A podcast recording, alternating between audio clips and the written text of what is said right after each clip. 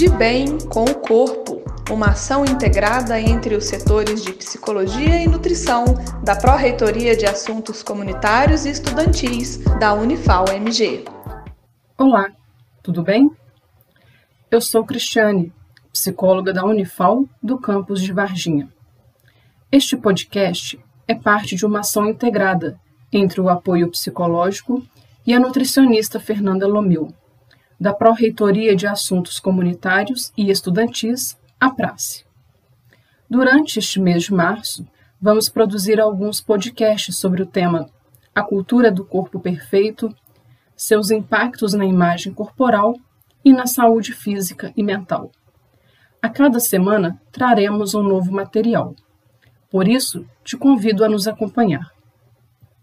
Você já parou para pensar sobre como as influências sociais e culturais, a quais estamos expostos cotidianamente, podem interferir na forma como avaliamos e percebemos o nosso corpo? Ou ainda, o que vem sendo propagado como um corpo perfeito? Aliás, este corpo perfeito realmente existe? Quando falo aqui de influências sociais e culturais, estou dizendo daquelas mensagens que absorvemos em anúncios, mídia de forma geral, nas relações familiares e com os amigos, por exemplo, e que dizem de um ideal de beleza. Conforme podemos observar na literatura que trata do tema, o modelo de beleza ele vem mudando, acompanhado por uma perspectiva de uma diminuição progressiva do manequim. Esse conflito, que vai se criando entre o corpo real e o corpo ideal, estimula a busca por soluções, como as dietas e cirurgias plásticas, muitas vezes prejudiciais à saúde física e mental.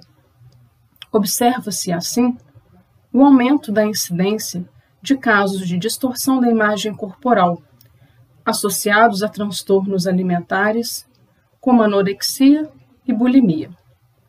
O fato é que, como sabemos, os processos de saúde e doença se constituem a partir da interação entre elementos biológicos, psicológicos e sociais.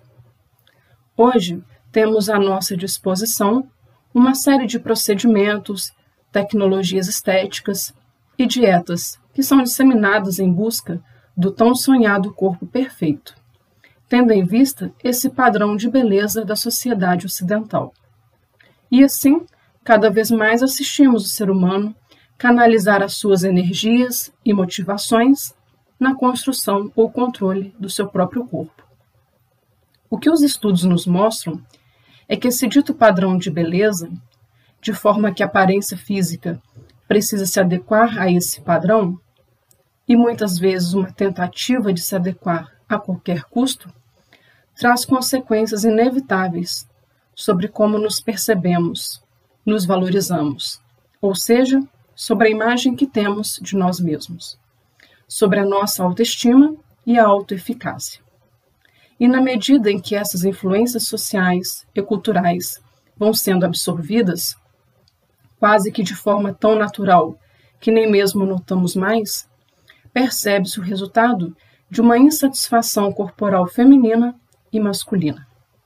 Embora se diga que as consequências possam ser maiores para a mulher, não podemos desconsiderar que os homens também são sensíveis a esses mecanismos.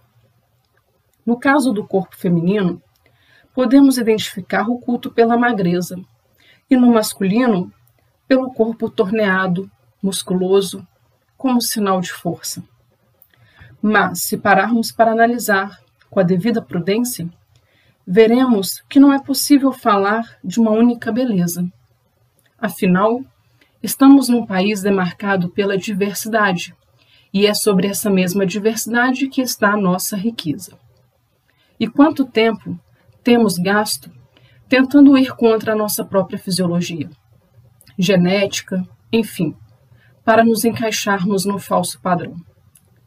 Com as redes sociais e nas relações interpessoais, de modo em geral, acabamos proliferando essas influências de um suposto princípio de um corpo ideal, gerando comparações entre a aparência do fulano e a minha, entre a minha e a daquela garota com o corpo esbelto de uma propaganda que acabo de assistir.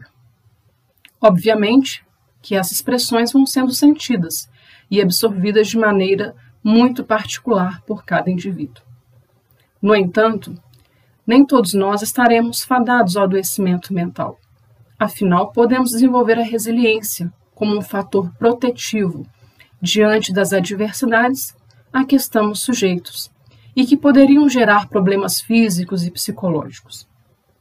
Conforme algumas proposições da psicologia positiva, podemos dizer que é possível desenvolver forças positivas ou fatores de proteção que nos permitam a emissão de respostas individuais mais favoráveis, diante de eventos que poderiam nos fragilizar ou colaborar para formas de adoecimento.